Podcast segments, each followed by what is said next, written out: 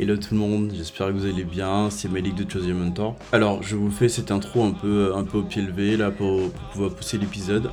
Je reçois aujourd'hui euh, Moussa Touré, qui est un ami, un, membre de l'African Business Club que j'ai l'honneur de présider cette année et qui est aussi entrepreneur, qui a lancé euh, Mayan, le moteur de recherche qui impacte l'Afrique. Moussa est concurrent de Google. Hein. pour être, euh, pour être tout à fait prosaïque. Dans cet épisode, Moussa nous parle de son parcours, de ce qu'il a fait, bah, de, tous les petits métiers qu'il a, qu'il a eu à, exercer tout au, cours de sa vie, de la formation continue qu'il a, euh, qu'il a prise euh, de son BTS à ensuite une formation continue pour pouvoir bosser chez Microsoft qui était l'entreprise de ses rêves. Le fait qu'il a été chauffeur Uber, qu'il a fait pas mal de, choses avant de devenir entrepreneur et de lancer son moteur de recherche. Euh, Moussa est une inspiration pour beaucoup de jeunes aujourd'hui, donc euh, j'ai beaucoup de plaisir à vous, euh, à vous mettre à disposition cet échange-là qui est très très très ouvert, où, chacun de nous, en tout cas Moussa, explique vraiment les choses avec le plus de détails possible. Voilà. Donc je vous remercie pour votre soutien, pour, votre, pour vos écoutes. Et je vous dis à très vite et, n'oubliez pas de nous soutenir en, en partageant nos épisodes, parlant de l'épisode autour de vous. Je vous dis à très vite et je vous souhaite une excellente écoute. Salut Salut Moussa. Salut Malik. Euh, j'espère que tu vas bien. Moi, je suis content de t'avoir ce matin sur, euh, sur Mentor. Ça fait un petit moment qu'on parlait d'avoir cet échange. Euh, et, finalement, il se fait au pied levé. C'est parfait. Effectivement, ça fait longtemps. Un plaisir. je vais te laisser, Moussa, te présenter. Je pense que tu le feras beaucoup mieux que moi. me dire qui tu es, d'où tu parles. Euh, et, ouais, quelles sont tes influences personnelles et qu'est-ce que tu as envie de dire de toi? Ouais. Euh, eh ben, écoutez, bonjour à tous. Je m'appelle donc Moussa Touré. Euh, je suis le, fondateur de Mayan, le moteur de recherche qui impacte l'Afrique. D'où je viens, je suis né à Paris, originaire du Sénégal et du Mali. Et, principalement travaillé dans, la technologie depuis les cinq dernières années. Et, euh, et, mes influences personnelles, euh, mes parents, hein, comme beaucoup de la diaspora, mmh. je pense. Et, euh, et après, j'ai mes modèles africains et, et américains qui, qui, viendront, je pense, plus tard dans la discussion. ok, top. du coup, tu, comme tu viens de le dire, tu es né, tu as grandi en France. C'était quoi Est-ce que tu veux nous en parler d'ailleurs, hein, ton contexte familial Et qu'est-ce que ça te dit de toi aujourd'hui? Est-ce que il était comment le Moussa petit et, euh, et qu'est-ce que comment il s'est il s'est retranscrit dans, dans l'homme que tu ah ouais euh, le Moussa petit il était turbulent. Euh, il était turbulent pas très calme mais toujours toujours humble. Je viens d'une famille qui est donc qui est arrivée à l'âge de 17 ans. Mon père est arrivé à l'âge de 17 ans en France. A fait mmh. venir ma mère une, une année après. Mmh. et donc du coup depuis depuis ce jour-là il travaille dur dur, dur, euh, pour nous offrir effectivement euh, tout ce qu'on veut. Je viens d'une famille plutôt modeste, mais euh, on n'a jamais manqué de rien, ni d'amour, ni d'eau fraîche, comme on le dit souvent. et donc du coup, donc du coup, j'ai voilà, j'ai grandi avec cette famille toujours humble, avec avec des oncles qui venaient nous voir très souvent. enfin voilà, toujours avec une famille très modeste et très très aimante. Euh, un peu difficile au début, forcément, euh, mmh. parce qu'il fallait nous mettre dans le, dans le droit chemin euh, et surtout ne pas se laisser influencer dès le début. et donc, du coup, nos parents ont toujours été très très forts pour ça, pour nous garder un petit peu à l'écart de tout ça. Donc, donc voilà. Ok, tu commences à travailler tôt, a priori, ce que, ce que j'ai cru voir dans mes, en faisant mes homework. Donc tu te prends en charge assez rapidement. Euh, est-ce que tu veux revenir un peu sur cette partie-là Comment tu et, puis surtout, ce que je vois aussi, c'est que j'ai l'impression que tu débloques euh, à chaque fois des, des, paliers de confiance en soi, petit à petit. Enfin, tu nous en parleras, mais euh, d'abord, tu enfin, tu as fait un post qui a été assez remarqué il n'y a pas très longtemps, avec plus de 600, 600 enfin même pas, plus de 10 000 réactions et plus de 600 600 j'aime, 10 vues et 600, réactions. euh, où tu parlais de, de, de, ton parcours, où tu as été chauffeur Uber, tu as fait plein de, ah choses avant de, finir par monter ta boîte. Est-ce que tu veux revenir un peu sur euh, comment, euh, est-ce que tu débloques un peu ces paliers de confiance-là? Tu as commencé par un BTS où tu avais, arrêté, tu as commencé à bosser, et ensuite tu es reparti en cours et, euh, et, les différentes boîtes que tu as faites Ouais, bah écoute, c'est effectivement une très bonne, très bonne question. Et, euh, et, en fait, je vais même te faire la version longue dans ce, dans ce podcast. Carrément, tu as le temps. On a le temps. On a le temps. Euh, je vais te faire la version longue. Du coup, j'ai commencé à bosser en réalité à l'âge de 16 ans. en fait, donc mes parents, je, je, suis né donc à Blanc-Ménil dans le 93. Mes parents ont déménagé quand j'avais 13 ans en Seine-et-Marne. Et, mmh. euh, et, donc, du coup, trois ans après, donc j'étais à cette époque-là au collège. Euh, et donc, du coup, euh, je, je, vendais des œufs au marché qui, qui était en face de chez moi. donc, en fait, il y avait le marché tous les mercredis et vendredis. et je venais en fait travailler, vendre des œufs à la boucherie qui était au, milieu du marché. Certains mmh. s'en souviendront et je pense que quand ils vont écouter ça, ils vont rigoler. Mmh. et c'était très marrant. Je sortais du collège tous les jours, je prenais mon vélo euh, et, tous les mercredis, vendredis, j'allais, euh, j'allais vendre des œufs. Donc ça, c'était le, premier, mon premier job. Euh, après, on va passer plutôt sur la partie palier de confiance, comme tu l'as si bien mentionné. et je pense qu'effectivement, tu l'as même très bien dit, ça, ça m'a permis effectivement de développer des, et, de, et de sauter des paliers de confiance d'une force assez incroyable. Et en fait, tu viens de mettre un mot sur ce qu'il se passait en réalité, et moi, j'avais pas mis de mot dessus. et donc, du coup, c'est vrai que j'ai commencé avec, après mon bac avec euh, un BTS. Donc déjà, euh, après mon bac, j'ai fait un bac euh, donc comptabilité et gestion. bac pro, comptabilité gestion. Je n'étais pas du tout bon en comptabilité. Vraiment pas, et je ne suis toujours pas en comptabilité. Et donc, du coup, déjà, je pense que j'avais un manque de confiance en moi à cette époque-là, parce qu'on m'avait redirigé vers cette, cette, cette, ce bac pro compta où j'étais pas du tout, pas du tout content. et donc, du coup, je suis parti sur un BTS en négociation en relation client. Et donc, forcément, quand tu trouves une alternance, quand tu sors d'un bac pro compta, on se dit, euh, bon, euh, c'est super, je suis content, etc. Donc, je trouve une alternance pour le BTS. Euh, j'ai mon BTS avec peut-être 12 de moyenne, donc je me dis, ouais, il est plutôt pas mal le, le, petit Moussa. C'est pas mal, c'est pas mal, c'est pas mal. si c'est pas énorme, c'était déjà pas mal pour moi. Bien sûr. et donc, du coup, je trouve une alternance. Je me dis, bon, bah écoute, bac plus 2, c'est super je vais m'arrêter là. Euh, je vais travailler, ça va être cool. Je vais pouvoir aider ma famille, je vais pouvoir aider un petit peu euh, ma famille qui est au Sénégal ou au Bali. Je vais pouvoir euh, faire des choses. Voilà. Donc, du coup, je travaille. je travaille, je commence un premier travail chez Free, hmm. en tant que conseiller technique premium. Donc, c'est quand vous appeliez les, les hotlines pour réparer vos Freebox, c'était moi, des fois. c'était moi. Euh, donc j'étais au support premium N2 pour euh, réparer les Freebox. Et, euh, mm. et, donc, du coup, à cette époque-là, Free, c'était incroyable. Parce que c'était, ça venait de sortir. Ah mm. ouais, c'était le boom. Il y avait la Freebox Révolution qui venait de sortir. C'était un truc de malade. Et, donc, du coup, j'étais assez content. Donc, donc je, je travaille chez, chez Free à cette époque-là. Ensuite, j'enchaîne chez Promo Vacances. Euh, donc je bosse chez Promo Vacances à cette époque-là et, euh, et, donc je vends des voyages, île Maurice, je fais rêver les gens. à cette époque-là, je fais rêver les gens et euh, je me fais rêver moi-même d'ailleurs aussi en même temps. ouais, c'est clair. Et donc du coup, déjà quand je switch de free, de free à, Promo Vacances, je débloque aucun palier de confiance parce que parce que parce que pour moi, ça restait toujours bah, des travails par-ci par-là. Et, mmh. et, donc, du coup, je pense que la période où j'ai débloqué ces paliers de confiance-là, c'est la période juste après mes premières vacances. je commence à faire mon entrée chez Orange mmh. en tant que conseiller commercial. Et donc là, je prends de l'assurance. Je prends de l'assurance parce que je suis entouré de gens. Mmh. je prends de la confiance parce que mon salaire double grâce aux primes. Je prends de la confiance parce que je rencontre déjà des gens, mes clients qui viennent me voir pour, pour acheter des téléphones et des abonnements. Je leur pose des questions sur leur parcours personnel. Et en fait, je m'inspire de ces gens-là.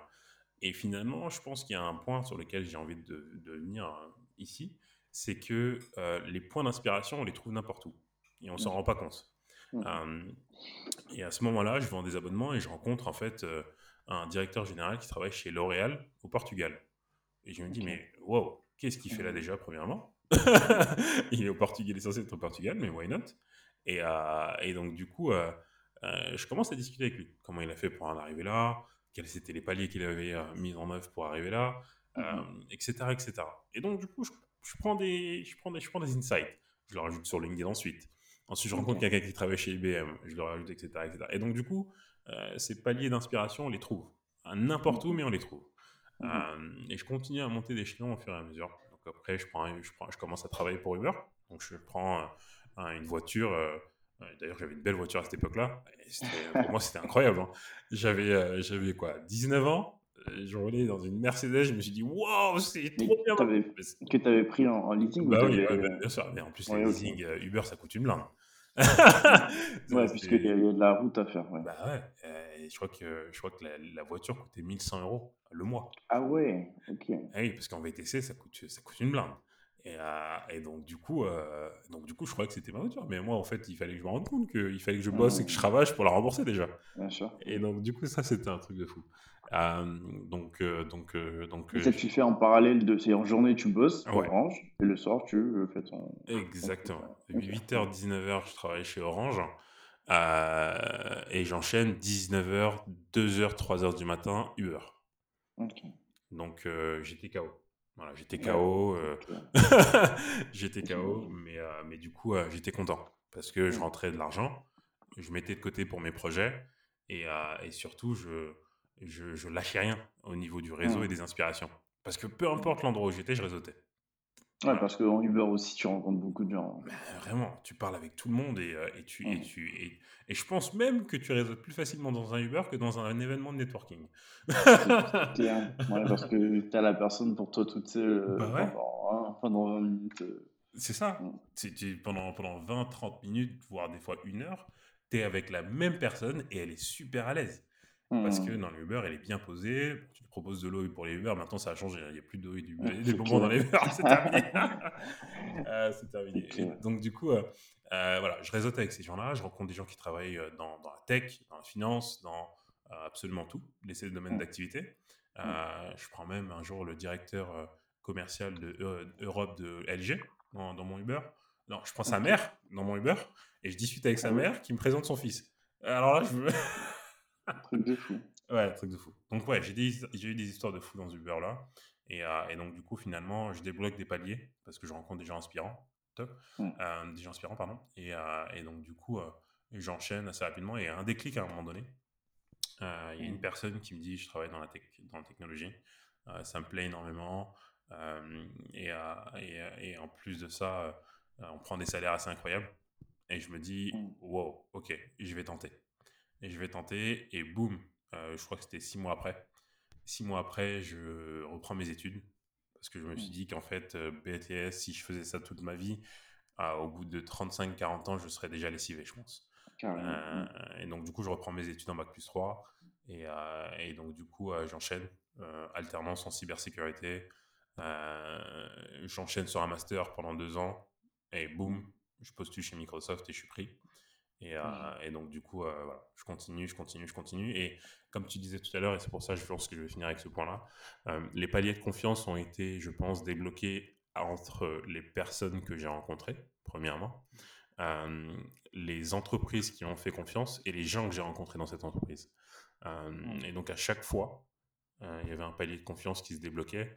Et, et je pense que c'était ultra important pour moi de, de consolider cette confiance. Mmh. Bah, super ça. Euh, c'est clair que ça, enfin, ça, ça a dû être une période pas facile en même temps de, de voir à quel point toi-même tu progresses et, à quel point tu, euh, tu évolues dans, dans, ce que tu veux à, enfin, achever, euh, achieving, je vais faire son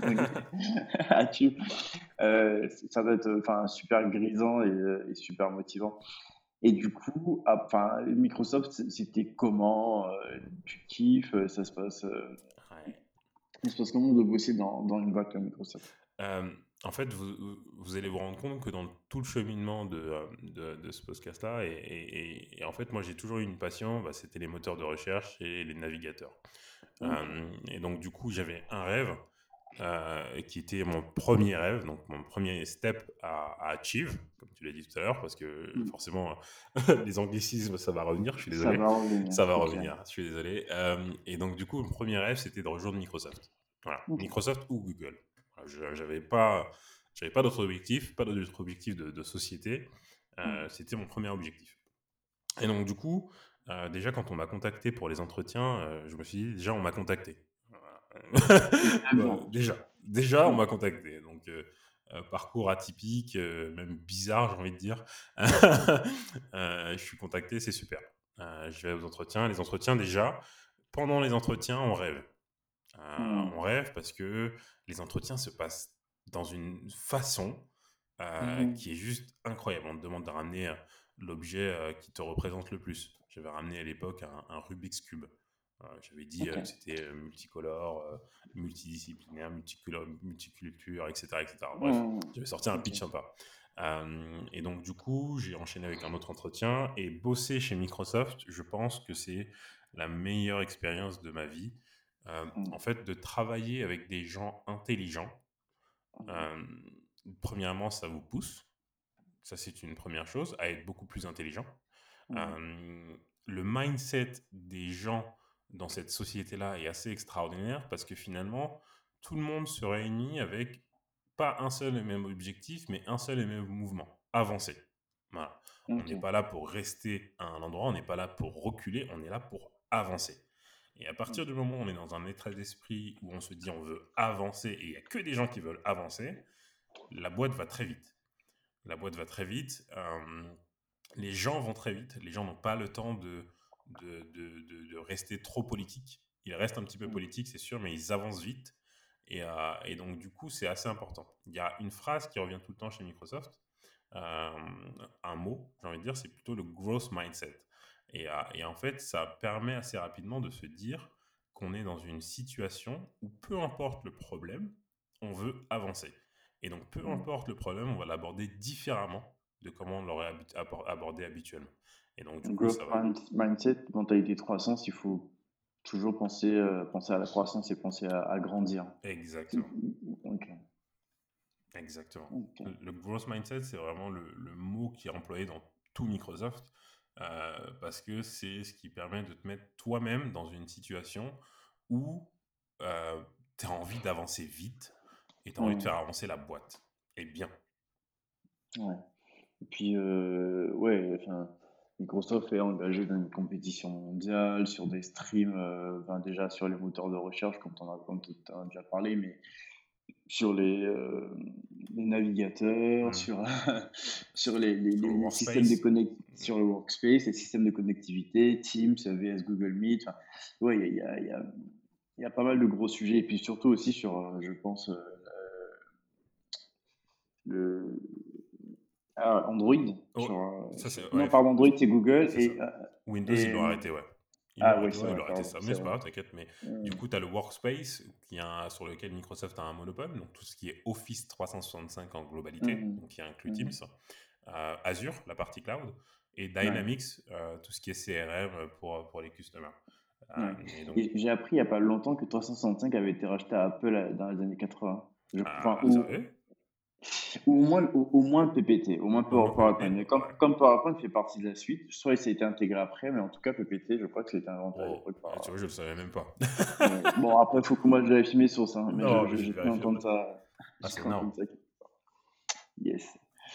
Alors, donc, euh, et du coup, enfin, en dépit du fait que ce soit une boîte euh, formidable pour toi, tu décides de, de quitter à un moment donné, déjà pour aller entreprendre ou pour faire quelque chose d'autre avant? Alors, euh, de, de base, en fait, euh, il y avait une, une course chez Microsoft. Donc, euh, moi, c'était une alternance d'un an. D'accord? D'accord. C'était une alternance d'un an, donc elle se terminait. Et en fait, pendant toute cette année, il y avait une course pour aller choper un CDI chez Microsoft. Et, euh, et, et en fait, moi, je sais pas pourquoi, j'ai j'ai pas, pas mené la course. je l'ai pas menée parce que je sais pas, je sentais qu'il y avait déjà trop de personnes qui faisaient la course pour avoir ce CDI-là. Et je me Mhm. dis que c'était pas mon temps. C'était pas. D'accord. Voilà, c'était pas temps. J'avais, j'avais autre chose à faire avant. Euh, parce que j'aurais très bien pu rester dans cette boîte et me dire que je fais ma carrière dans cette boîte pendant euh, 30 ans, 40 ans, et ensuite euh, Mhm. je suis retraité, je prends les stocks, euh, je, suis- je voilà, j'arrête de taffer. Ouais. Euh, mais en fait, je sais pas pourquoi, j'avais un pressentiment que mon inconscient me disait, Moussa, tu as un autre truc à faire avant ça. et en fait, je me suis rendu compte que, bah, en fait, à la fin de Microsoft, donc à partir du mois de juin, j'ai commencé à, faire des brainstorms avec deux amis à moi, Alassane et Pierre-Alexandre. Et, mmh. et, donc, du coup, à l'époque, bah, déjà, c'était un truc de fou parce que Pierre-Alexandre avait 40 ans, c'était un DSI. et, et, en fait, et en fait, pour moi, c'était déjà un truc de fou de me dire que j'étais avec un DSI en train de parler. Et en fait, on se disait qu'on allait monter une boîte. Alors que j'avais à l'époque 24 ans, je crois. 24 ans, un peu moins. 24 ans. Et donc, du coup, je me dis, oh, ok, c'est fort quand même. Je, je, ouais, c'est pas mal. Il est bon, le petit Moussa. Et en fait, à chaque fois que je dis, il est bon, ce petit Moussa, euh, Palier de confiance. Palais de confiance. exactement. Palier de confiance. Euh, pas de confiance, trop de confiance en soi, parce que je suis vraiment quelqu'un de très humble.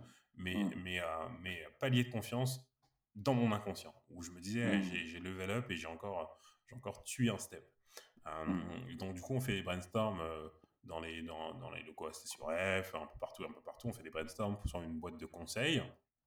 Et on voulait monter une boîte de conseils qu'avec des freelances. Euh, on s'est dit, ouais, ça va cartonner parce qu'on n'aura pas de coût fixe. on a des clients mmh. qui vont nous prendre des, des, des, euh, des, des freelances et en même temps, on va passer par, en dessous des, appels d'offres des, grosses sociétés ESN euh, e qui recherchent toujours des freelances. on s'est dit, on va cartonner. On va meuler data, security, ça va être génial. En fait, pas du tout. pas du tout. Et pourquoi ça marche pas? Ça marche pas parce qu'en fait, je pense qu'on s'est pas assez dit les choses sous les trois. Tu vois, par exemple, il y en avait un qui avait peur de quitter son CDI parce que bah il avait, ouais, ouais, il avait une famille, euh, voilà, il avait une famille, il, avait, il, y avait, du monde derrière, il fallait quand même assumer. Et moi, ce qu'on comprends. J'ai vu sa maison après, je me suis dit, ouais, ok, d'accord, ouais, non, c'est sûr qu'il doit assumer. ah, c'est sûr qu'il doit assumer. Donc, euh, donc, euh, je comprenais. Donc, je comprenais parfaitement. Mais c'est juste qu'on s'était pas dit les choses. Et je pense que ça, c'est un facteur important qu'il faut retenir, c'est que quand on veut entreprendre et que vous avez des cofondateurs, disez les choses dès le début. Ça évitera à tout le monde de perdre du temps. Euh, et je pense mmh. que c'est important de se dire les choses avant et de se dire quels sont les freins pour accélérer cette boîte-là et la monter et arriver au bout de cette boîte-là. Mmh. Euh, et sans doute, on, des fois, on n'a pas, pas, pas tendance à se le dire. Donc, du coup, on n'a pas cette transparence-là. Ouais. Mmh. ouais, on n'a pas cette transparence-là. Et donc, du coup, bah, échec, on arrête. on arrête, je continue quand même avec Alassane un petit peu, mais on, on se dit, forcément, on est un peu démotivé. Euh, mmh. donc au fur et à mesure, on laisse un peu le projet et on, avance sur autre chose. Ok. Ok. Mais bon, après, le, marché, euh, ce marché que vous avez targeté, il reste, euh, il reste existant. Il est toujours en train de croître, même s'il est très, très, très éclaté. Mmh. Il est hyper éclaté entre, entre les ESN, entre les indépendants, entre, entre les, les, petits cabinets qui se montent de plus en plus pour faire ça. Mais c'est surtout, je pense, enfin, faut voir l'avenir de cette partie-là parce que euh, quand les gens sont, on va dire, diplômés ou voire très diplômés et qui rentrent dans cette partie, veulent faire du conseil et qui sont vendus en freelance ou euh, qui vont faire du boulot et qu'en fait, au final, ils intègrent les équipes d'un client et travaillent comme si c'était, enfin, si un intérim, hein, très clairement. Moi, je vois beaucoup de gens qui commencent à être démotivés par ça. Tu vois, ils se disent, euh, enfin, je sais pas. C'est sûr que la partie financière intéressante, mmh. mais quand tu as envie de faire du conseil, ouais. tu n'as pas envie d'être euh, le mec qui est derrière euh, chez BNP en train de rentrer des, lignes euh, mmh, d'Excel dans le bac. Non, c'est clairement. Non, c'est non, c'est vraiment, ce que tu dis est vrai. C'est-à-dire qu'il y a, il y a une, une aujourd'hui il y a un changement de paradigme dans ce marché-là où la mmh. plupart des étudiants qui sortent d'école ne se voient pas reproduire le parcours de la génération d'avant. Parce que la génération où, mmh. effectivement, on est en boîte de conseil, euh, c'est la génération 27, 35, 35, 40 ans. Bah, alors, ça, mmh. monte jusqu'à effectivement un peu, un peu haut. Mais du coup, la génération qui sort d'école récemment ne se voit pas reproduire ce, ce parcours-là. À part pour les sociétés que l'on connaît, qui sont Deloitte, KPMG, PwC, comme tu l'as dit, sur l'audit financier, parce qu'on reste quand même sur de l'excellence. Mmh. Euh, mais, mais beaucoup qui qui, sortent d'école ne veulent pas aller dans des ESN. Euh, parce que c'est de la régie chez un même client. Pendant 2-3 ans, tu n'as pas de mouvement. Il y a des ESN qui sont dynamiques. Hein. Je pense à Octo Technologies, par exemple. Il y a des ESN qui sont très dynamiques. Mais, euh, mais ce n'est pas tout le cas. En tout cas, pour la plupart. Ouais. Bon, on va, moi, je suis hyper fan de décortiquer ce marché-là parce qu'il est super intéressant, parce que mine de rien, il est en croissance. hein. Le conseil fait 12% par an, euh, au moins jusqu'à jusqu'à avant le Covid. Euh, mais euh, oui, les, les dynamiques à l'œuvre à l'intérieur sont, sont pas simples. En tout cas, pour, euh, pour les, à la fois pour les, pour les associés de ces boîtes-là, mais aussi pour, euh, pour les jeunes consultants euh, qui arrivent, C'est un monde de dingue. Moi, qui se cherchent une place. ouais. C'est un monde de dingue. Quand tu dois euh, gagner des AO et que tu as 40 boîtes qui sont en concurrence et que celui qui gagne, en fait, c'est celui qui a le réseau du DG, euh, qui a le Mm. numéro du DG, bon, bah, tu, des fois, tu te, tu te mords les doigts. Des fois, tu te mords les Oui, bien sûr. ça arrive souvent. Ou, ou c- ou celui qui est le moins 10 ans, parce que du coup, finalement, on va aller prendre. Et tu as des gens qui arrivent à vendre aujourd'hui déjà à 350 euros par oui, jour, voire moins. Je dis, euh, alors qu'un cabinet de conseil. euh, Enfin, après, j'ai envie de dire que si on arrive à acheter du conseil, ou en tout cas de la prestation à 350 euros par jour, c'est que c'est pas. pas. Ouais, voilà. C'est que c'est pas là où il faut être, en fait. Il C'est faut, aller chercher où il y a, où il y a plus de valeur parce que tu vas pas recruter un mec euh, sorti de euh, dans les top 10 euh, des écoles de commerce ou, des- de- ou- enfin, ou même d'une n'importe quelle école, mais qui au final euh, a envie de, de, de délivrer quelque chose avec beaucoup plus de valeur, de mettre, d'avoir du jus de cerveau qui sort. Et en fait, clair. non, il va aller juste vérifier, euh, enfin, même sur des enjeux cybersécurité, tu vas vérifier tous les passwords de, de, de- non, c'est boîte vrai, si, si ça correspond à, à la charte, mais bref, on va pas faire tout l'épisode sur ça. Alors, et du coup, tu arrives à Mayenne. Ah, C'est déjà Mayenne ou euh, il y a encore une Euh, étape avant? Non, c'est déjà Mayenne, ouais. Ouais, pour le coup, Ok, c'est déjà Mayenne. donc on arrive aux alentours de 2020, Covid Ouais. et Mayenne. Et comment ça te vient, Mayenne? Comment tu penses à ça? euh, Donc, oui, tu étais passionné par, euh, Ouais, ouais, effectivement, on en revient. par les, les search engines, mais ouais, comment tu te dis ça peut en faire, on peut en faire une boîte et, euh, et, et en vivre? Ouais, euh, écoute, c'est une très très bonne question. En fait, à l'époque, euh, je crois qu'on ça remonte à 2020, donc je passe pour Microsoft, je quitte Microsoft ensuite, Euh, et donc du coup, à ce moment-là, je me cherche un petit peu.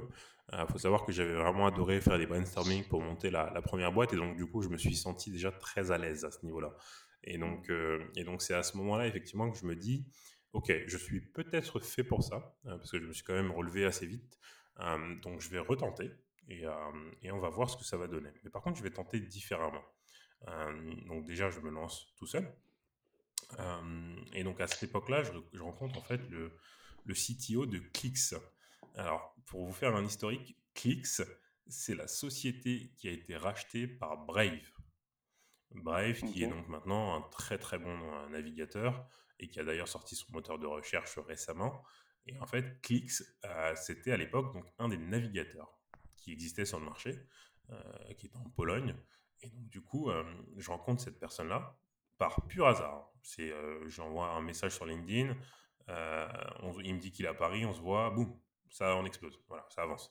Et donc du coup, je lui dis, et, à ce moment-là, on discute, on discute de navigateur, on se dit que lui, il avait monté un navigateur qui est maintenant racheté par Brave, que ça se passe super bien et que du coup, ils, vont, ils vont implémenter leur technologie, que leur technologie, elle est super, mais par contre, qu'ils avaient une centaine de développeurs. Je me dis, mais oh, attends, je peux, je peux pas faire ça, moi, je peux, je peux pas avoir une centaine de développeurs pour monter une technologie.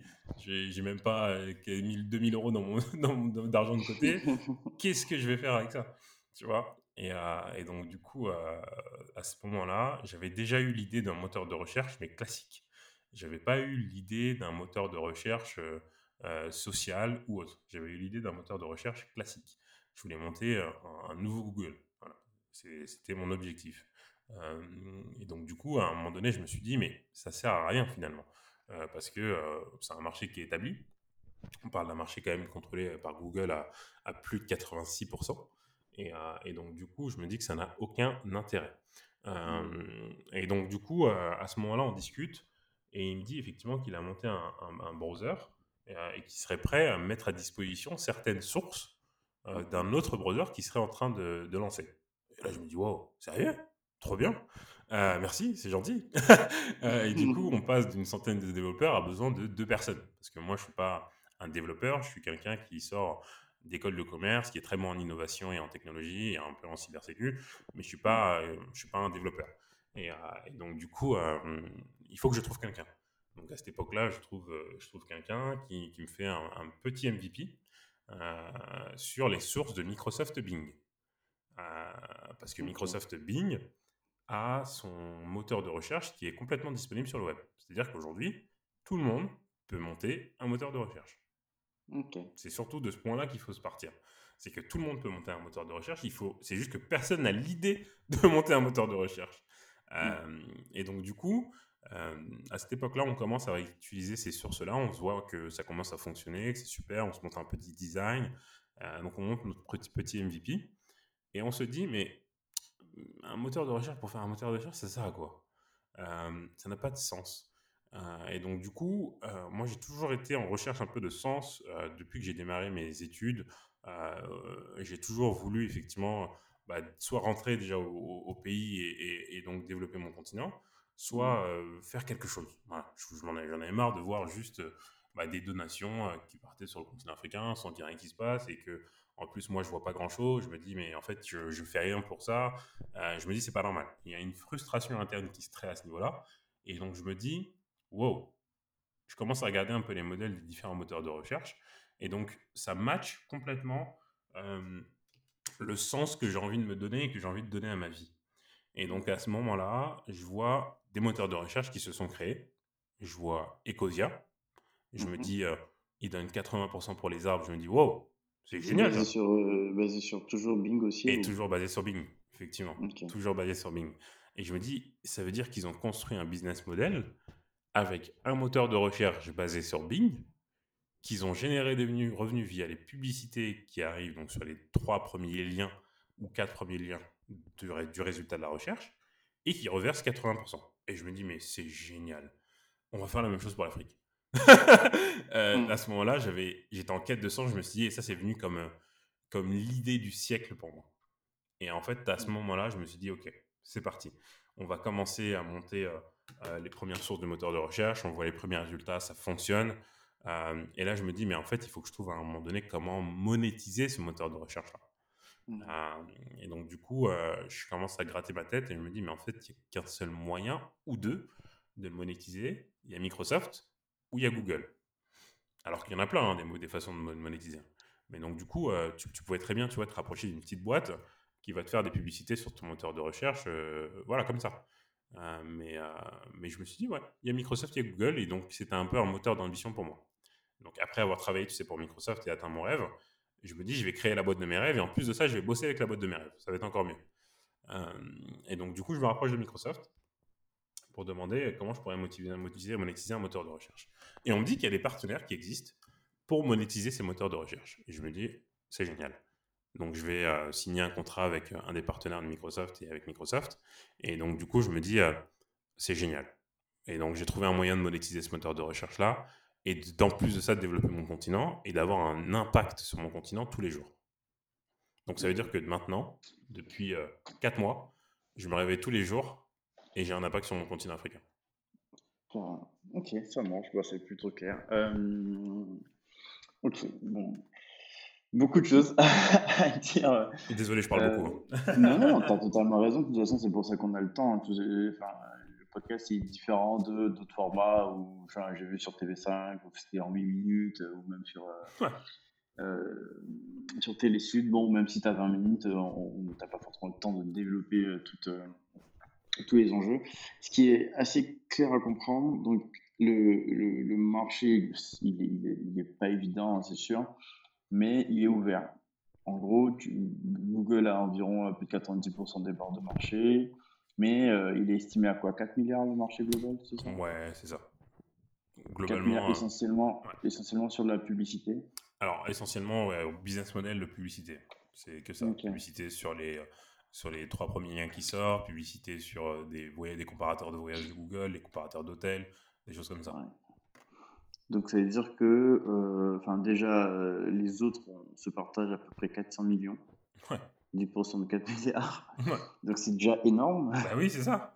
Ce qui, ce qui, est déjà beaucoup. Et, euh, et, puis, enfin, et puis même, il y a des parts de marché peut-être à aller chercher chez Google. Bah, clairement, en fait. Et que le marché est peut-être en croissance. en fait, les, les, gens ont peur effectivement de se dire que déjà un marché contrôlé à 90%, ou euh, ouais, à 90%, pardon, c'est déjà trop. Et on se dit, on n'a pas envie de se lancer. Mais, mais 10% mmh. de la masse mondiale, comme tu l'as dit, ça fait 400 millions de personnes. Euh, mmh. Et donc, du coup, euh, tu vois, par exemple, euh, ils ont, 12, ils ont 10 millions d'utilisateurs. Et ils ont réussi, à, ils, réussi à générer 20 euh, millions de chiffre d'affaires tous les mois. Tous les ans, pardon. Excuse-moi. 20, euh, millions de chiffre d'affaires, c'est ça 20 hein. millions de chiffre d'affaires tous les mois, tous les ans. Ok. et donc, du coup, ils donnent 12 millions chaque, chaque mois, chaque année, pardon. Donc, pour des arbres. Et donc, du coup, c'est un marché qui est quand même plutôt bien. Ensuite, tu as DuckDuckGo. Sachant que, sachant que leurs coûts fixes sont très faibles. Bah, les coûts fixes sont, sont, très très faibles. Alors, Inexistants. mais limite, mais limite hein, soyons honnêtes, euh, vraiment. C'est-à-dire qu'aujourd'hui, les coûts fixes, c'est l'utilisation du moteur de recherche, les serveurs. Donc faut payer Microsoft. Voilà, les serveurs. Euh, donc euh, que ce soit le back-end ou le front-end. après, il y a, y a, quand tu prends des locaux, bien sûr. Ouais. donc les ils ont des très beaux locaux, je pense, en, en Allemagne. Et donc du coup, c'est tout. Après, il y a les salariés, bien sûr, mais après, voilà, c'est tout. Mmh. Et euh, en gros, enfin, je pense aussi, enfin, et moi, une des questions que j'avais posées derrière, c'était un peu les facteurs clés de succès et les risques. Et je pense mmh. qu'en facteur clé de succès, vu que en, termes de production, euh, enfin, la technologie, elle est là. Il faut juste euh, créer ton API et te connecter. Mmh. Ce qui va rester, c'est essentiellement sur de la connaissance et du marketing. Exactement. En fait, c'est là où tous les coûts vont partir. Tous les coûts sont liés au marketing. Euh, je pense que même, ouais, allez, 80% des coûts, c'est du marketing. Parce que finalement, euh, tu as besoin d'avoir du trafic sur ton moteur de recherche. Mmh. Après, on ne parle pas non plus de coûts euh, qui sont très très élevés. Hein. Quand on regarde le coût moyen d'une pub, en moyenne, tu gagnes entre 20 et 50 centimes sur chaque clic sur ton moteur de recherche. Donc, c'est-à-dire qu'il y a une personne qui vient sur mayan.org, elle clique, je fais une recherche hôtel, euh, mmh j'ai mes publicités Booking qui arrivent. Euh, quand je clique sur cette publicité Booking ou Hotel.com, boum, c'est 20 centimes qui rentrent chez Mayan. Ok. Voilà. Qui rentrent euh, directement après, après avoir levé la marge Microsoft, enfin la part Microsoft C'est ça, en fait, il faut, il, faut, il faut enlever effectivement la part Microsoft derrière qui est le coût de fonctionnement. Il faut savoir qu'une query sur, sur Bing, et d'ailleurs c'est des coûts publics, hein, on mmh est entre 0,01 centime. D'accord, ok, euh, donc c'est pas. ok. Voilà, c'est pas énorme, donc du coup ça permet assez rapidement de se dire qu'il y a un business model parce que euh, c'est pas chaque utilisateur qui fait une recherche qui a une publicité déjà, il y a, un, il y a un coverage euh, des publicités et c'est pas tout le monde qui va cliquer sur cette publicité en plus de ça. Tu mmh vois, donc toi, tu, il y, en a et c'est des filous, ils disent moi j'ai pas envie de cliquer sur une publicité donc du coup je vais tout en bas. Ça arrive. Non, vraiment, ça arrive. J'en connais même. Ils me disent, Moussa, j'utilise son moteur de recherche. Par contre, je clique pas sur des publicités. Mais je te dis, mais c'est génial. J'ai remonté là. Non, mais au moins, il est là, tu vois. Au moins, il est là. ok. Ok, d'accord. Euh, ok, mais du coup, et toi, pour, euh, du coup, c'est sur cette partie marketing-là, euh, enfin, deux, deux, choses. Soit tu, vu que enfin, même si tu dis que c'est pas énorme, il y a quand même des, des investissements à faire. Il faut peut-être payer euh, un visage connu, il faut peut-être passer sur des médias, donc il faut, avoir un attaché de presse et ça c'est payant. Il faut faire une publicité ciblée sur des réseaux sociaux, donc il y a quand même un petit budget. Est-ce que toi aujourd'hui tu bootstrap en disant, enfin, je, je, vais trouver des personnes dans mon entourage pour pouvoir qui ont cette visibilité là pour commencer petit et peut-être avec les revenus générés par ce qui est petit, on va grossir encore plus et euh, en fait passer des paliers, euh, pas de confiance cette fois-ci, mais des paliers euh, de, de, notoriété. Ou est-ce que tu te dis, je vais chercher de l'argent, je vais aller chercher, lever des fonds, donner une partie de mon cap? Et, et, accélérer à fond sur, sur le marketing pour que à, tel horizon, j'ai un nombre, je sais pas, peut-être que tu as fixé un, un nombre d'utilisateurs à avoir d'ici un an, peut-être alors, écoute, c'est une très très bonne question. Euh, et en fait, j'ai eu moi une déception et j'ai fait une erreur.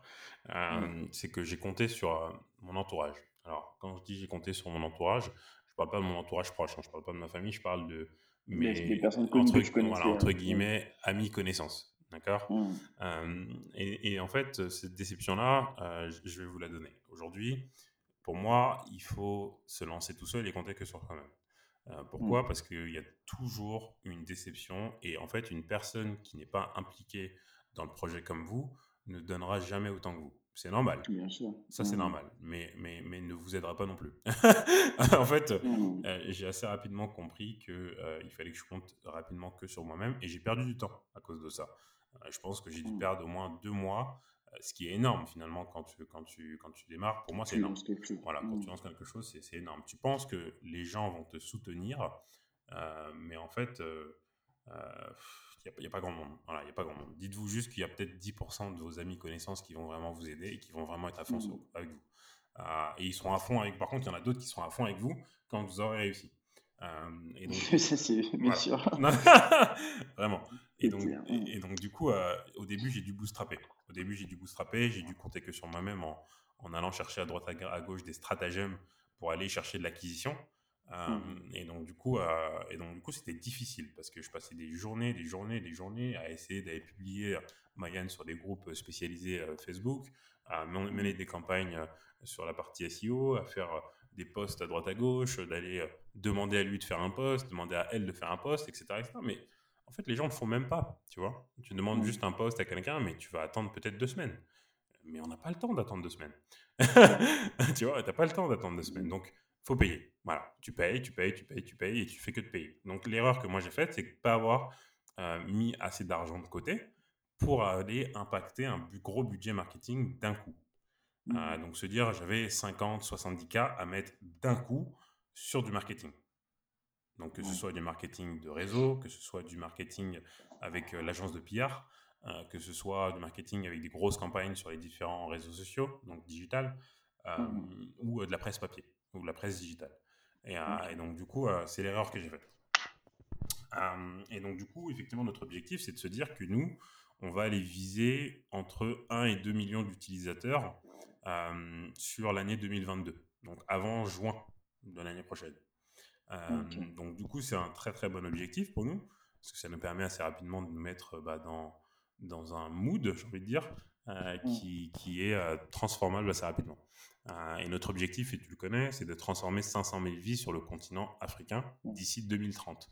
Donc ça, encore... c'est l'autre partie, on n'a pas encore parlé de ça. C'est là, enfin, le flip. Parce que, en fait, en soi, pardon, ça, je te coupe Ouais, un peu, c'est que, vu que le, modèle, le moteur de recherche, et tu le vois pour d'autres industries, c'est une commodité, on va dire. C'est que c'est quelque chose que tu peux avoir, à- à- auquel tu as accès par plusieurs moyens et qui, en soi, ne coûte pas très cher pour l'utilisateur. Enfin, lui, il ne voit pas le coût que ça, 0,60, c'est pas lui qui paye, Non. C'est la pub qui le paye. Ce qui fait que, derrière, pour pouvoir vendre ton produit, en tout cas pour pouvoir euh, avoir un taux d'adhésion à ton produit, il faut que tu y associes un message qui parle aux gens. C'est un peu comme euh, aujourd'hui les voitures. Tu ne vends pas une voiture juste en disant mais mes fonctionnalités sont, sont top. C'est clair. Tu vas le dire, euh, le je why. le vends parce que exactement de why parce que derrière euh, tu vas agir pour l'écologie, tu vas agir pour la planète. Je vends une chaussure Nike parce que c'est c'est renouvelable. Et ainsi de suite. Donc on adosse à tout ce qui est commodité, donc ce qui est accessible par, par plusieurs sources, un message. Et toi, le message, c'est? C'est transformer 500 000 vies sur le continent africain avant 2030. Ok.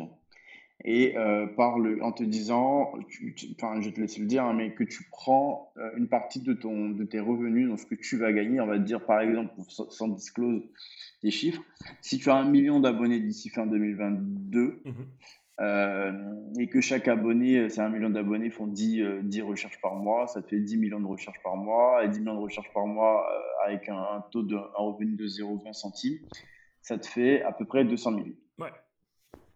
Et dans les 200 000 euros, 30%, euh, donc euh, on peut, on va dire euh, 60 000 à peu près, Mhm. vont être reversés euh, ça. pour un début à, à un programme 60 000, ça fait quand même en, francs CFA euh, C'est- c'est- pour, euh, 30 millions. Ouais, ça fait voire 30 plus. millions. C'est voir plus. C'est ça, Ouais. ce, qui est, ce, qui est, ce qui est assez intéressant. Sachant que les, les chiffres Mm. que tu viens de donner, pour la plupart du temps, en fait, euh, quand tu as un million, en fait, c'est beaucoup plus que ça. hein, parce qu'en fait, entre 20 et centimes, en gros, on nous avait demandé de faire euh, entre s- 300 et 500 000 euh, euros de chiffre d'affaires euh, sur les six premiers mois. Et donc, du coup, en fait, ce qu'on doit faire on- pour atteindre ça, c'est qu'on doit faire euh, approximativement 1,5 million de clics sur les publicités. Euh, donc, ça peut être généré par, euh, euh, ça peut être généré par, euh, par euh, 10 millions d'utilisateurs hein, ou par euh, 2 millions, 3 millions d'utilisateurs. Mais en tout cas, on- voilà, c'était notre objectif. Et donc, du coup, il y a 30% effectivement qui sont donnés pour le continent africain sur trois types de projets. Est-ce que tu veux qu'on y revienne Ouais. après ou qu'on en parle maintenant? Bien sûr. Non, non, Ouais, vas-y, vas-y. Eh ben génial. En gros, tu as une première partie qui va être liée à l'agriculture. Donc là, l'objectif, c'est de se dire qu'on va donner les moyens aux agriculteurs de planter plus, et donc de récolter, et donc de vendre plus, et donc de gagner plus d'argent. Ah, et donc en gagnant plus d'argent, tu as un effet rebond sur la famille et l'entourage. Euh, mmh le deuxième volet, donc là, on va effectivement donner de l'engrais, on va donner des outils, de la formation, etc., etc., et surtout un accès au marché. Mmh le deuxième play, c'est l'électricité.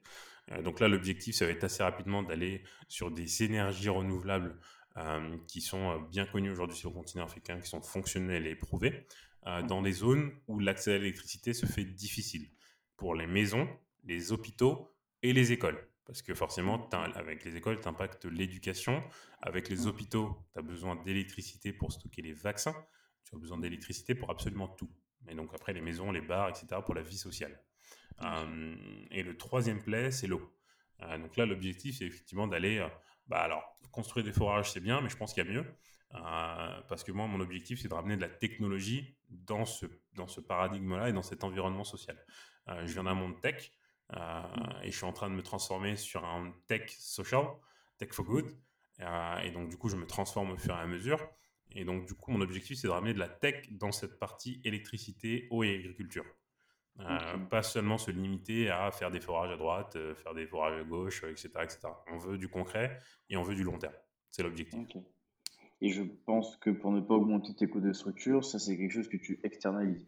Alors, il y a effectivement plusieurs choses. La première, c'est que euh, on va externaliser donc la, forcément la donation, donc on va donner à des associations euh, qui vont, elles, réaliser ça sur le terrain.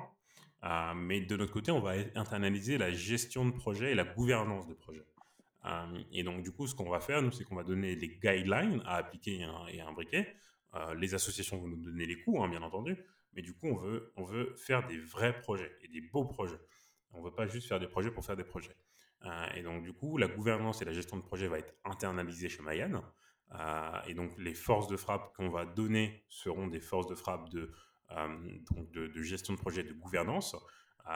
et donc, ensuite, on découle ça sur les associations pour qu'elles puissent bah, exécuter. Effectivement, c'est l'objectif.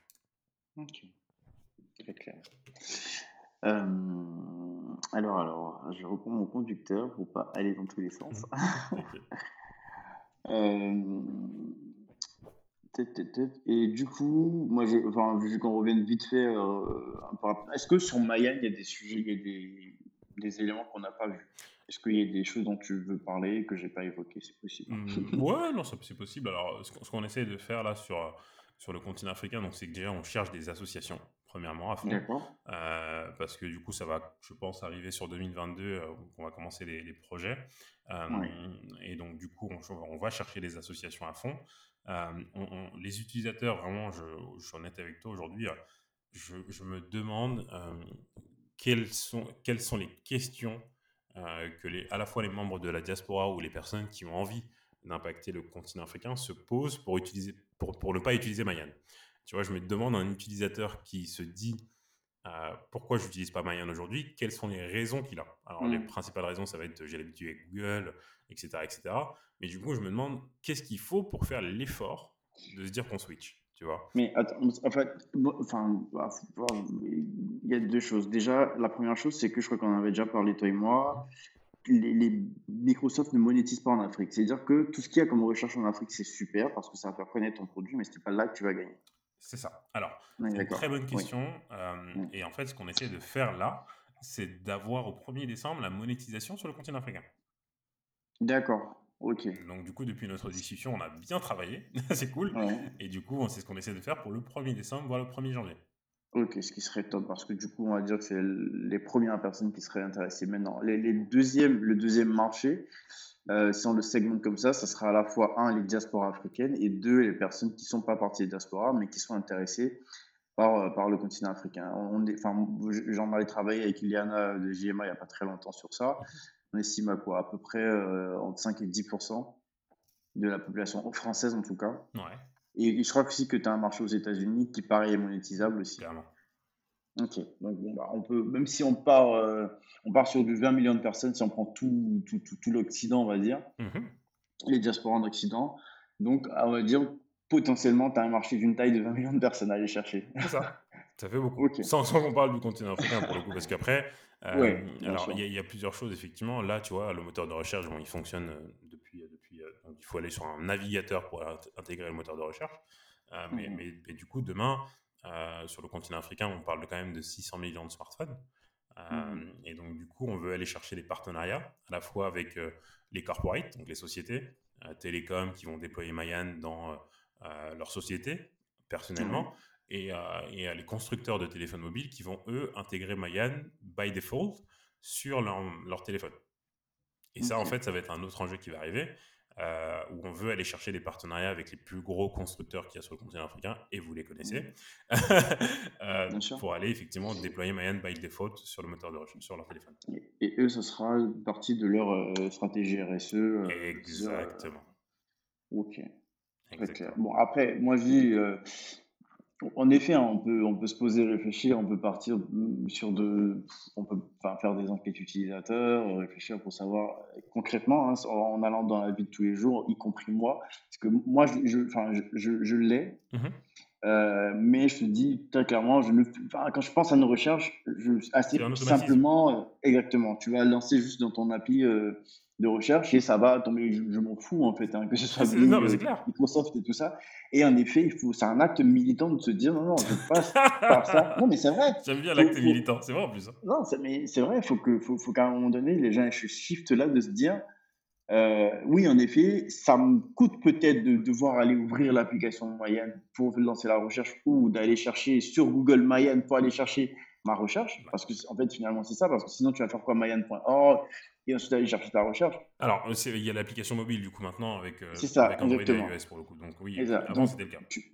donc tu vas euh, ouvrir directement l'application mobile pour pouvoir. Donc c'est un acte militant. Donc c'est ce shift-là qu'il faut pousser les gens, il faut pousser les Africains, enfin les Africains, toutes les personnes qui sont intéressées par le développement de l'Afrique à faire. Exactement, mais c'est dur, mais ça va venir au fur et à mesure. on est, Clair. On, va, on, va, on sera là pour bosser avec toi dessus et pour réfléchir à ça. Ok, euh, gros boulot. Gros boulot, mais on va y arriver. Euh, et, Moussa, comment tu perçois, toi, l'entrepreneuriat des diasporas? En, enfin, en, France, en Europe Alors, euh, je pense qu'aujourd'hui, donc avant, comme je le disais, on, le voyait. On le voyait pas, pardon. On le voyait pas cet entrepreneuriat-là. Mmh. maintenant, il est visible et il est marketé. Donc ça, c'est une première chose que, j'apprécie énormément et que moi je vois et ça me fait du bien. Euh, de voir effectivement des membres de la diaspora, que ce soit euh, indienne, africaine, même globalement. Je parle vraiment d'une diaspora. Euh, et, je vois cet engouement-là et ça me fait plaisir parce que du coup, je vois des technologies de rupture qui sortent, je vois des projets entrepreneuriats qui sortent, qui sont innovants et qui sont différenciants. Moi, j'avais tendance à beaucoup aller à Station F et je voyais toujours les mêmes projets. Et je me disais, mince, c'est dommage. Euh, pourtant, c'est censé être le hub de, tu vois, de, euh, la Startup Nation et c'est euh, et c'est assez dingue. Maintenant, il y, a, toujours des projets qui, se différencient, bien entendu. Soyons clairs là-dessus. Mais du coup, l'entrepreneuriat des diasporas, je le vois, je le perçois, et franchement, j'apprécie ce qui se passe sur le marché. J'ai l'impression qu'ils sont aussi de plus en plus supportés. et je pense qu'il faut faire attention à ne pas tomber dans une, dans une, dans une verticale qui peut les mettre dans une case.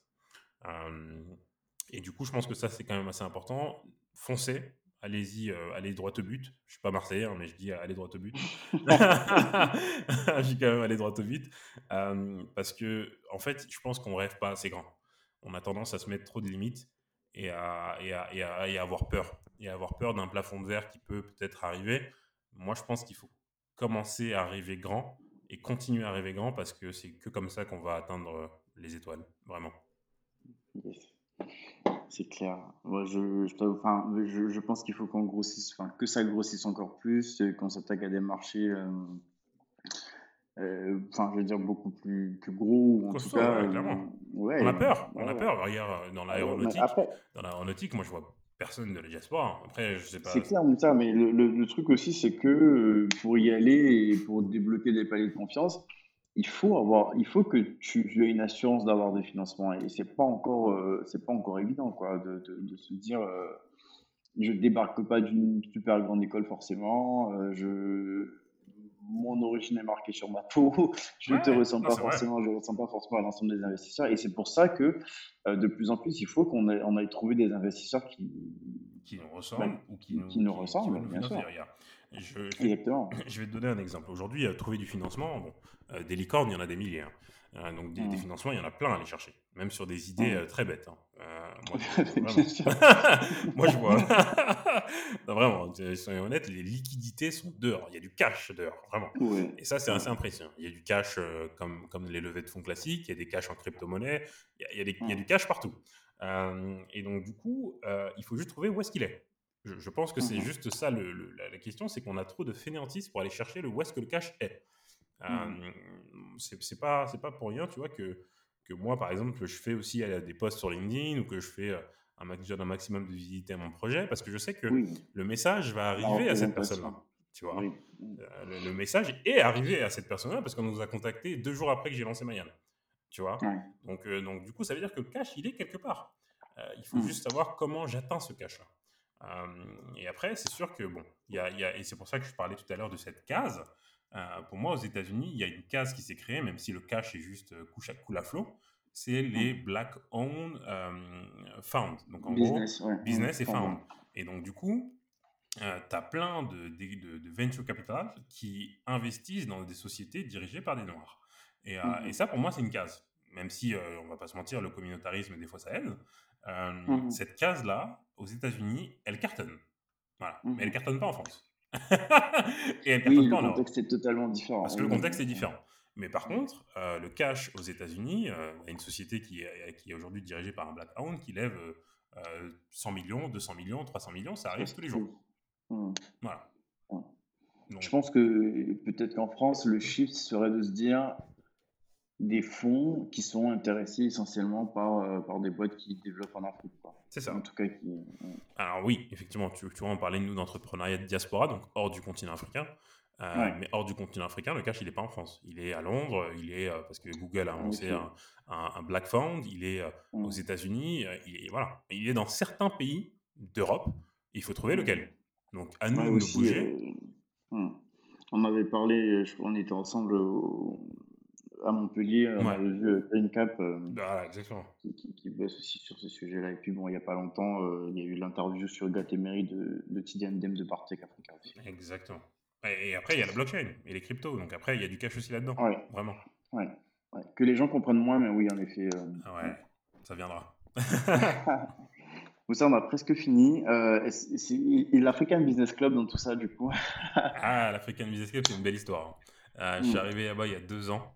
Euh, et, euh, et, sur la première année, euh, on a, on a, organisé des premiers événements qui se passaient très très bien. Je me sentais très très bien avec des bonnes personnes qui me ressemblaient. et c'est là, effectivement, je me, je me rends compte que j'étais dans un endroit qui était à la fois fait pour moi, parce qu'il y avait des gens qui me mmh. ressemblaient. donc pour y travailler, déjà, c'était un plaisir. Et là, sur la deuxième année, on est en train de level up complètement l'association.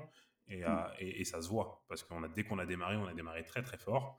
Mm. Euh, et je pense qu'aujourd'hui, tout, tout, membre de la diaspora africaine, euh, et, pour, soyons très clairs, depuis, quand, depuis que j'ai lancé Mayan ou même que, j'ai, que je rejoins l'African Business School, je fais aucune dissociation entre l'Afrique subsaharienne et le Maghreb. Quand je parle mm. diaspora africaine, j'englobe tout le continent et ça c'est très important.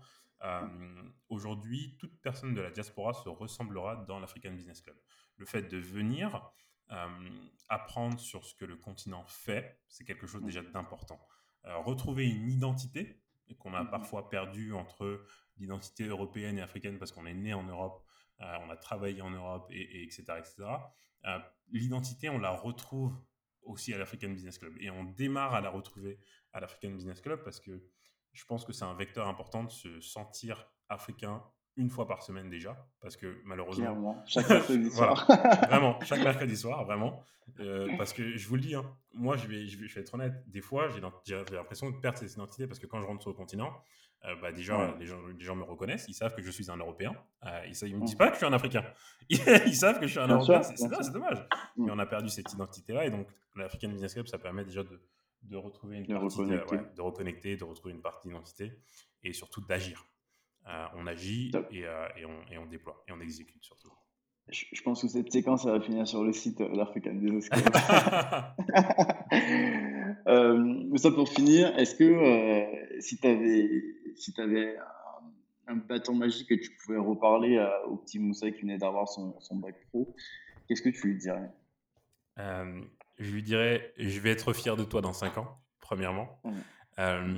continue, parce que c'est pas parce que Madame Lopez est amie en bac pro que tu vas pas réussir. je me souviens encore du nom de cette dame qui m'a traumatisé. J'ai l'impression d'entendre Madame Pavoshko. Euh,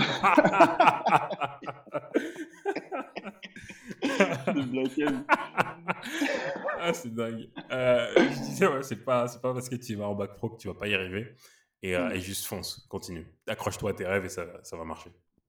Yes. Et, euh, si tu avais une heure à passer avec une personne qui t'inspire, euh, qui te motive, qu'elle soit vivante ou pas, hein, d'ailleurs, si on réalisant nos rêves, enfin, euh, rêvons, pardon, ce serait qui? Tu aurais qui en tête? Nelson Mandela. Yes.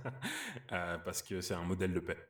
Un modèle de paix. Et, et en fait, j'écoutais un podcast récemment avec, avec Vuzi Tembakwayo, qui est un, un Sud-Africain, mm-hmm. sur les, qui, qui, a fait un podcast avec, avec les US. Euh, et, qui parlait effectivement de cette rencontre qu'il avait eue avec Nelson Mandela. Euh, et, il lui avait dit euh, des phrases dont je ne me souviens pas, et d'ailleurs c'était une phrase qui était assez impressionnante, c'était autour de la, de la paix et, du business. Et, en fait, cette marque, cette phrase-là, je la, je la retiens, je l'ai oubliée, tu vois, mais je la retiens quand même. Ok. Et si as, enfin, comment tu progresses au quotidien? Est-ce que tu as une méthode, quelque chose que tu fais? Est-ce que, ouais, est-ce que tu lis en particulier quelque chose? Tu médites tu... Euh, c'est très bonne Je te prends un peu de courage. Non, non, non, t'inquiète, t'inquiète, t'inquiète. Non, mais franchement, je, sais, j'ai des habitudes, donc c'est cool. Alors, je pense que c'est important d'avoir euh, euh, déjà autour de soi des personnes inspirantes. alors, autour de soi, par exemple, j'ai j'ai, moi, j'ai une personne qui m'inspire tous les jours euh, et, euh, et c'est mes parents, tout, simplement. Euh, mmh. et, et, en fait, je me dis que déjà, c'est mon premier modèle. et je pense que tout le monde de la diaspora a ses parents comme premier modèle, forcément, parce que le fait d'être venu sur, le, sur, le, sur le continent européen pour travailler pour nous, pour nous donner des conditions, etc. Ça, c'est la première chose. Ensuite, la deuxième chose, c'est de trouver des inspirations business. Qui sont les personnes qui vous motivent par leur storytelling et qui vous motivent par ce qu'ils euh, parce qu'ils ont une histoire. L'histoire de Tion Yang, elle m'inspire. L'histoire de Vuzite Mokoye, elle m'inspire. L'histoire de Sheikh Anta Diop, elle m'inspire. Et donc, du coup, il y a des lectures euh, quotidiennes que tu peux avoir autour de ces sujets-là. Euh, et donc, du coup, qui, vont à la fois t'inspirer. et moi, tu vois, sur mon Instagram, j'essaye toutes les semaines ou toutes les deux semaines de sortir une citation qui m'inspire. je vous donne un exemple tout bête, c'est qu'on a aujourd'hui en moyenne 30 000 jours 30 euh, 000 jours à vivre, on en passe 17 mmh. 000 euh, à dormir. Euh, qu'est-ce qu'on va faire des 13 000 jours restants? Mmh. Tu vois? Mmh. Donc c'est tout bête, mais, mais, mais du coup, ça, c'est moi, c'est une citation qui, m'inspire. De, fou, je me dis, mais 13 000 jours, putain, c'est court. c'est vrai que t'as pas un vrai, c'est pas fou. Hein. Ouais, c'est dingue. Bon.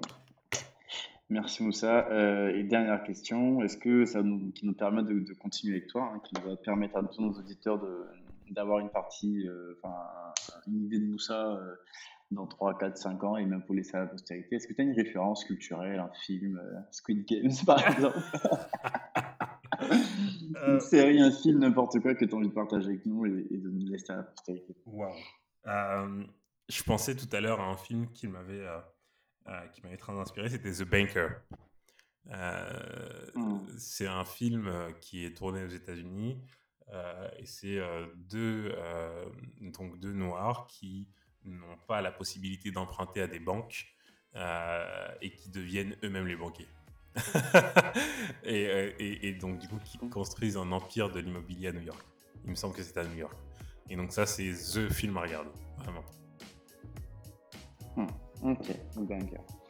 Excellent. Bah, merci beaucoup, Moussa. C'était un, super samedi matin que tu viens de me faire passer. merci, Malik. À parler, à parler Mayenne, à parler business, à parler euh, African Business Club. Euh, on pourrait, euh, je pense qu'on pourrait discuter encore longtemps sur, sur tous ces sujets-là. bah, je te remercie. Je te laisse le mot de la fin. Merci à toi, Malik. Et, et, surtout, à, à très vite. C'est vrai. Bah, du coup, à mardi. À mercredi, pardon. Salut Moussa. À très vite.